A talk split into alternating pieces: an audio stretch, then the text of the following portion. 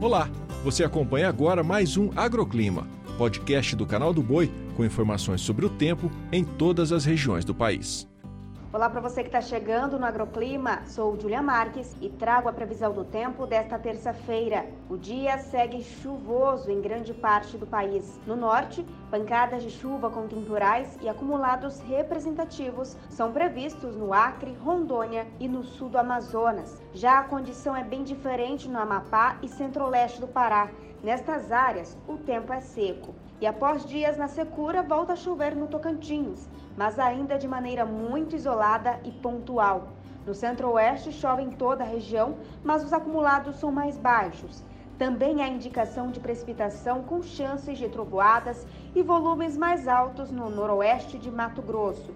No sul, uma nova frente fria se aproxima do estado gaúcho, reforçando as instabilidades. No Paraná, previsão de chuva pontual e com altos volumes no norte do estado, devido à circulação dos ventos. Tempo firme mesmo e com muitas nuvens, apenas entre o norte gaúcho e o sudoeste paranaense. Na região sudeste, a circulação dos ventos ainda mantém um tempo estável em São Paulo, centro-sul de Minas Gerais e no sul do Rio de Janeiro. Tempo firme, Zona da Mata, Capital Mineira e Espírito Santo.